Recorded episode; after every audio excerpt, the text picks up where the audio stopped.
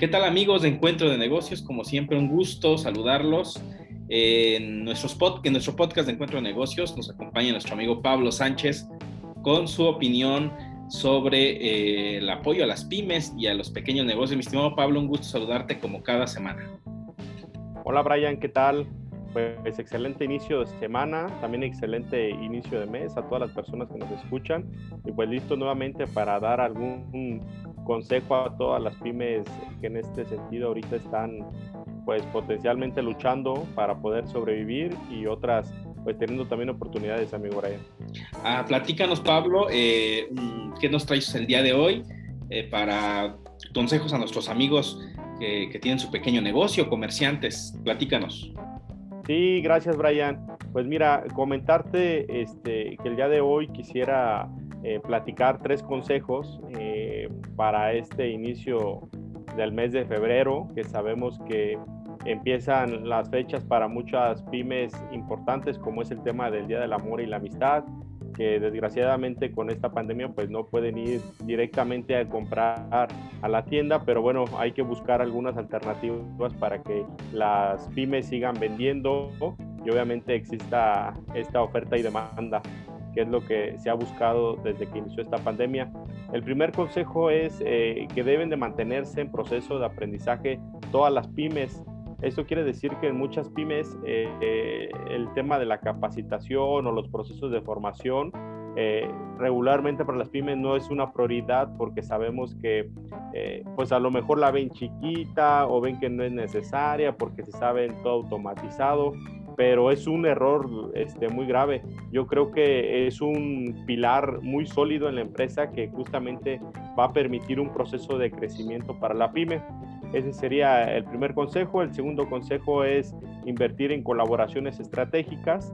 Eso quiere decir que eh, debemos de contar con aliados o colaboradores eh, de otras eh, marcas de pymes que brinden los conocimientos, las conexiones, el respaldo para que abra las puertas justamente a nuevos canales de venta, a nuevos canales de comercio, a nuevos canales en donde te puedan este, proveer de, la materia prima o de lo que tú necesites de una forma eh, más económica. Y, se trata de conseguir colaboraciones que al final del día empujen al crecimiento de la pyme especialmente aquellas que van a fortalecer tus finanzas y van a incrementar la calidad de los productos y servicios. Ese sería el segundo consejo. El tercer consejo es optimizar sus niveles de innovación y tecnología.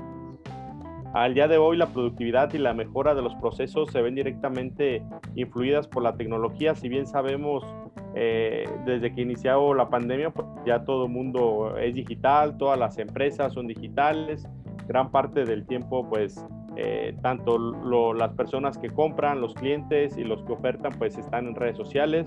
Es importante que la pyme pueda escoger, elegir la plataforma, las aplicaciones y los elementos adecuados para justamente una toma de decisión, pues, la, la tenga bien aplicada y que justamente le dé resultados en los próximos meses en, la cual este, le está invirtiendo o le está apostando, pues sí tenga esa efectividad en todas las acciones para el crecimiento de la empresa.